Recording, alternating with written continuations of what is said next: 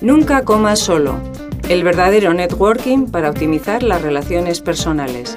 Por Keith Ferracci y Tal Ras.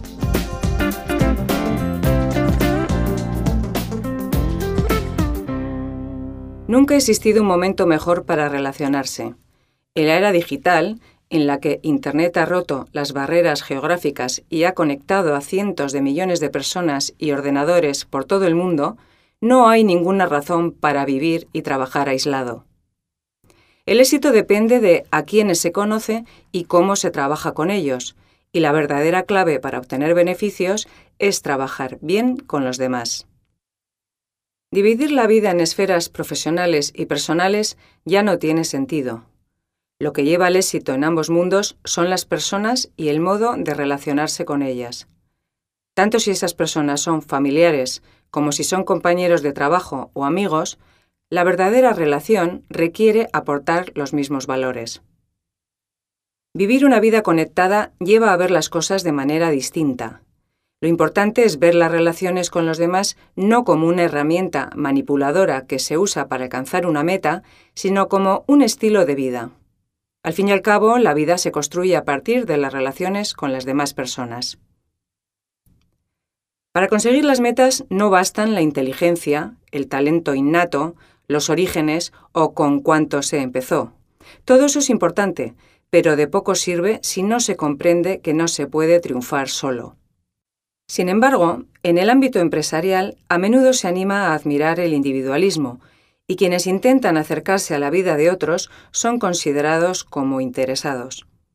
Es necesario un cambio de mentalidad, ya que el éxito en cualquier campo, sobre todo en los negocios, requiere trabajar con los demás, no contra ellos. La comunicación con los demás es una forma de explorar, aprender y enriquecer tanto la vida propia como la de los otros. Conectar es compartir conocimiento, recursos, tiempo, energía, amigos, relaciones profesionales, empatía y compasión en un esfuerzo continuado por enriquecer la vida de los demás y, de paso, la propia. El verdadero networking consiste en encontrar formas de hacer que otros obtengan éxitos. Conectar es un proceso constante de dar y recibir, pedir ayuda y ofrecerla. Las redes funcionan precisamente porque en ellas se reconoce la necesidad mutua. Al poner a otros en contacto, al ofrecer nuestro tiempo y conocimientos y compartirlos libremente, el pastel se va haciendo más grande para todos. Invertir tiempo y energía en desarrollar relaciones personales con la gente adecuada generará beneficios, pero es necesario no llevar la cuenta.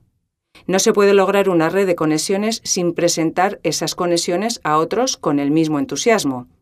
A cuantas más personas ayudemos, más nos ayudarán y más ayuda tendremos para poder ayudar a otros. Las relaciones son como los músculos. Cuanto más se usan, más fuertes se vuelven.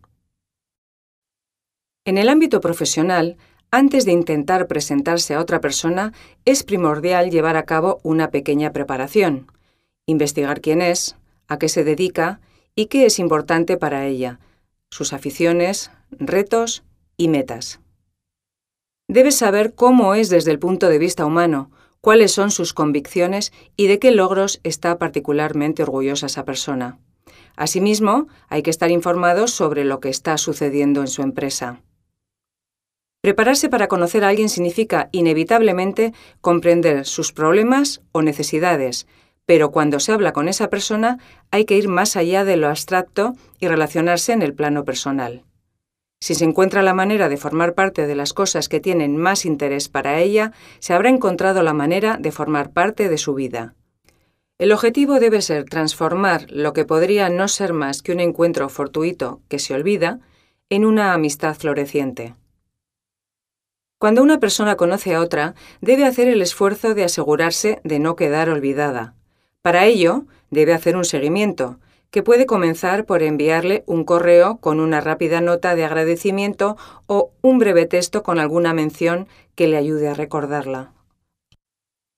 En esta era de conexión, se debe tener siempre un principio.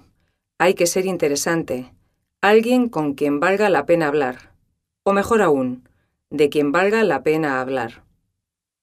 No obstante, ser interesante no es solo ser un buen conversador, es necesario tener contenido.